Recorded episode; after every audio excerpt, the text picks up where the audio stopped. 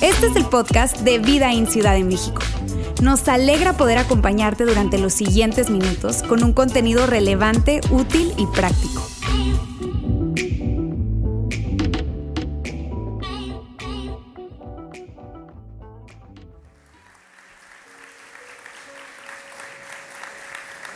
A mí me emociona eh, lo que hacemos juntos y sabes, para mí, y, estoy seguro que muy, probablemente para ti también, Navidad, Navidad siempre fue un tiempo de celebración. Navidad siempre fue un tiempo de compartir, de pasarla con familia, de dar, de recibir regalos. Sin duda un tiempo de disfrutar. Pero son días como hoy en los que tenemos la oportunidad de escuchar la historia de esa primera Navidad que a mí me hacen tanto pensar en lo distante y lo diferente que fue esa noche a lo que hoy en día tú y yo cada fin de año celebramos. Lo diferente y lo distante que fue esa primera Navidad, a lo que probablemente tú y yo la próxima semana vamos a poder experimentar en una mesa en Nochebuena, tal vez cenando con familia, con amigos y celebrando la Navidad. Porque tantas veces hemos escuchado esa historia.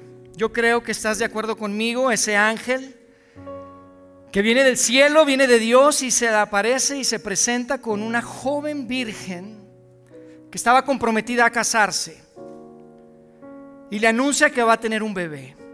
Y esa historia la escuchamos tantas veces, pero son pocas las ocasiones en las que tú y yo nos ponemos a pensar en las implicaciones que ese anuncio tenía para ella.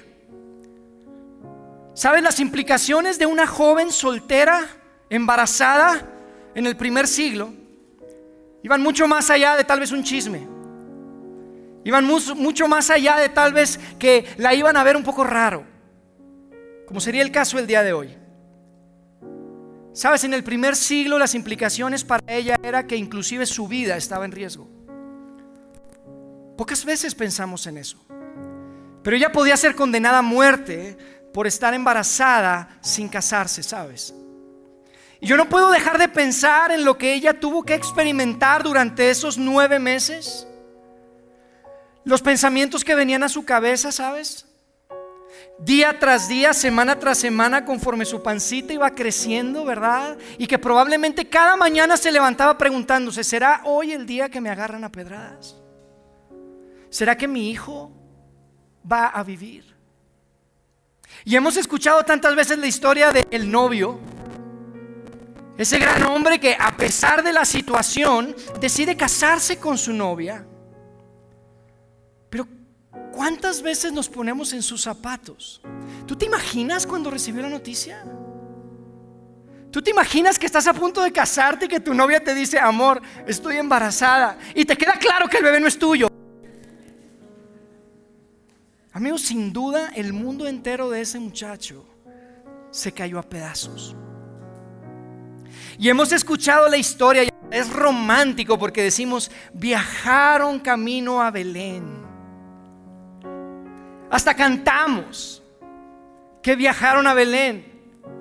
Pero tú sabes las implicaciones de viajar en el primer siglo. Tú sabes lo peligroso y lo riesgoso que era viajar en el primer siglo, lo costoso, lo difícil que era viajar en el primer siglo.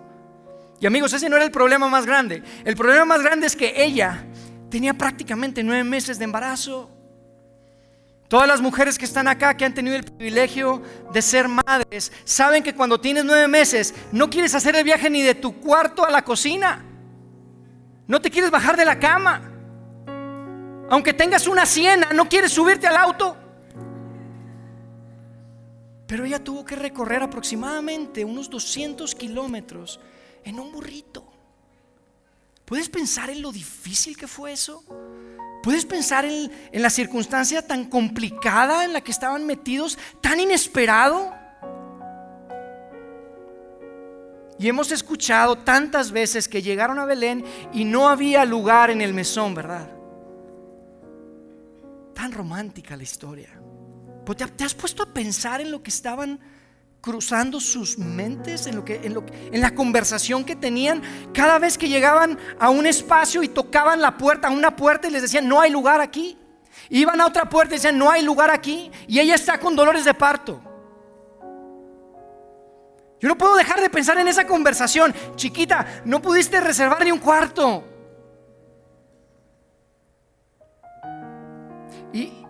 Él no sabe qué hacer. Lo único que sabe es que probablemente su hijo va a nacer en las calles del pueblo. Qué duro. Pero pocas veces pensamos en eso. Es tan diferente, es tan distante a lo que tú y yo vivimos cada año, ¿verdad? Y sabemos que eventualmente encontraron un lugar en un pequeño establo lleno de animales. Y lo construimos cada año en nuestras casas, ¿verdad? El pesebre, pero yo te puedo garantizar, eso no es lo que él quería para su esposa.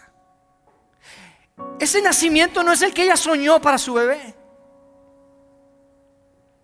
Difícil, duro. Pero te cuento todo esto porque fue justo en medio de la incertidumbre. Fue justo en medio de lo inesperado, fue justo en medio de lo complicado, justo en medio de lo difícil, de la angustia, del qué va a pasar de esa sorpresa que Dios decide intervenir en la historia. Es justo en medio de ese momento, esa noche, esa primera Navidad, que nace un bebé que viene a cambiar por completo el rumbo de la humanidad. Y amigos, para mí ese es un gran mensaje. Es un gran mensaje que a veces pasamos por alto, ¿sabes? Porque yo no necesito conocerte para saber que este 2022 que estamos cerrando, seguramente no fue tu año perfecto. ¿Estás de acuerdo? Es más, no solamente no fue tu año perfecto, probablemente no fue fácil este 2022 para ti. Y tal vez estás pensando, Jair, no solo no fue perfecto y no fue fácil, fue duro. Año fue difícil para mí. Porque tal vez fue una oración contestada, no contestada que tienes años haciendo. Es una oración que ni siquiera es una oración egoísta, ni siquiera es una oración que, que, es un capricho. Tal vez tiene algo que ver con, con tu familia, con una relación, no lo sé, pero es un año más que cierra y no hubo respuesta a esa oración. Tal vez tiene que ver con un tema financiero porque se complicaron las cosas este año, tal vez el negocio no se dio, tal vez no te dieron el aumento, tal vez se complicaron las cosas en el trabajo. E hiciste todo lo que estaba en tus manos. Hiciste todo lo que pudiste y tú pensabas que se iba a dar, pero no se dio. Y eso duele. Tal vez fue una pérdida porque este año despediste a un ser querido. Y deja un hueco en tu vida. Este año fue duro para ti. Tal vez este año fue ese año en el que ese sueño que has tenido y por el cual has luchado, híjole, finalmente te cayó el 20 este año, que ese sueño no se va a cumplir nunca. Y eso es duro. Eso es difícil. Y yo no estoy aquí parado en esta noche para decirte que en el 2023 todo va a estar bien. Todo va a mejorar.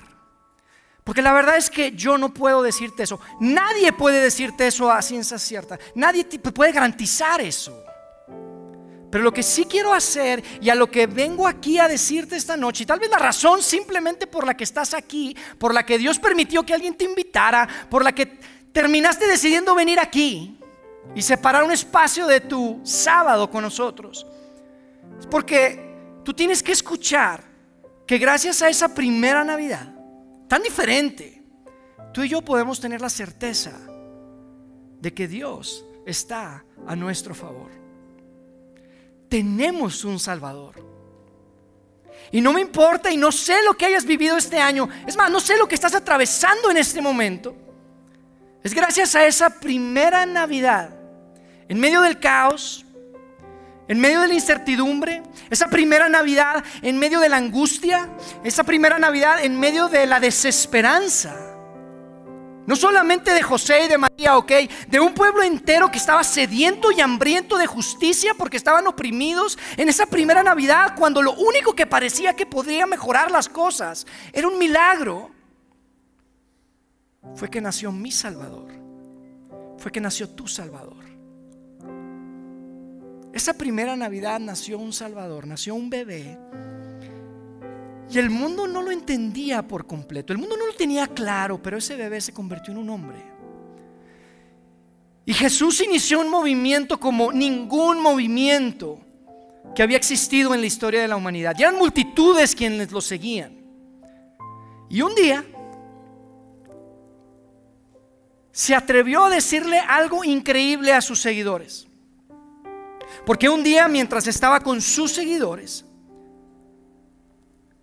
les dijo lo inesperado, les dijo, voy a morir. Y voy a morir voluntariamente. Y no solo dijo que iba a morir, les dijo la forma en la que iba a morir. Y no solo les dijo que iba a morir y la forma que iba a morir, tuvo el atrevimiento de anticipar que iba a regresar al tercer día después de morir. ¿Y qué creen? Regresó. Jesús regresó.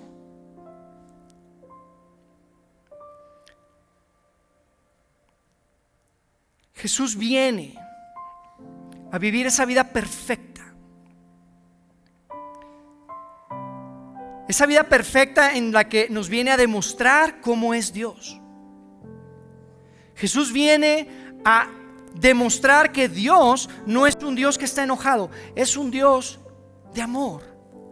Jesús viene a demostrarnos que Dios no es un Dios lejano allá en el Olimpo como, como Zeus, que está listo con, con esos rayos para castigarte, sino que es un Dios personal. Es un Dios que estaba tan apasionado por conectar contigo y conmigo que lo tenía que hacer personal. Y por eso vino a nacer en un pesebre en el Medio Oriente. Y hoy lo celebramos. Jesús vino a mostrar que la mejor manera en la que tú puedes entender cómo es Dios es como un papá. No como tu papá terrestre, ok, terrenal. No como tu papá que tiene tantos errores y desaciertos, como mi papá que tiene tantos errores y desaciertos, sino como un padre perfecto. Como un padre celestial. Un padre que está para cuidarte, para amarte. Jair, ¿cómo sabes que todo eso es verdad? La razón por la que sé que eso es verdad es porque 33 años después de esa primera Navidad, Jesús tuvo la osadía de predecir su muerte y su resurrección y lo cumplió. Amigos, yo no sé cuál sea tu pensamiento y quiero decirte esto con todo respeto. Yo sé que hay tantas personas que dicen todas las religiones son iguales. Pero permíteme decirte con todo respeto, yo no creo que todas las religiones sean iguales. Porque la única religión en el planeta en el que su fundador se autodeclara como Dios, en el que su fundador se equipara, se pone al mismo nivel que Dios, es el cristianismo. Y la manera en que lo comprobó fue fue que predijo su muerte y su resurrección y lo cumplió. Y yo no sé tú, pero si alguien tiene la capacidad de predecir su muerte y su resurrección y la cumple, amigos, yo quiero ser parte de su equipo. Yo le creo. Yo le creo lo que me diga. Yo quiero seguirlo. Y las implicaciones para ti, para mí, el día de hoy, lo que quiero que te lleves de todo este tiempo que estamos juntos es simplemente una verdad que quiero que se convierta en una verdad que tú puedas abrazar, que tú sepas que puedes tener toda la seguridad, toda la certeza de que Dios está a tu favor. Gracias a esa primera Navidad en donde todo era complicado, en donde todo parecía inesperado, Dios vino a demostrarnos que está a nuestro favor, que tenemos un Salvador, que nació un rey que quiere ser tu rey y mi rey. Y eso no significa que, que todo será de color de rosa. Eso no significa que si tú quieres seguir a ese rey, todo se va a resolver en tu vida. Eso no significa que no vas a tener problemas y que no te vas a enfermar y que no vas a tener pérdida y que no vas a tener dolor. Es mucho mejor que eso. Lo que eso significa es que independientemente de tus días buenos o tus días malos, independientemente de lo que viene en el siguiente año 2023 y lo que tengas que enfrentar, puedes saber que no estás solo. Puedes saber que Dios está a tu lado. Puedes saber que tienes un rey. Puedes saber que tienes un salvador que está ahí, que está presente y que no está ausente de tu dolor, no está ausente de tu complicación y de cualquier cosa que esté pasando en tu vida. Amigos, yo quiero que simplemente en estos días de Navidad ustedes puedan recordar lo que esta historia nos recuerda, a lo que esta primera Navidad apunta y que no nos perdamos en el ruido de lo que la cultura ha hecho y en lo que hemos convertido la Navidad, sino que podamos recordar que Dios está a nuestro favor y que tenemos un Salvador. ¿Te imaginas vivir con esa certeza? ¿Te imaginas cómo sería tu vida si tuvieras la capacidad de estar 100% seguro, ok? De que Dios está a tu favor. ¿Cómo manejarías tu tiempo? ¿Cómo manejarías tus recursos y tus finanzas? ¿Cómo serían tus relaciones cuando tú tienes la certeza de que Dios está a tu favor.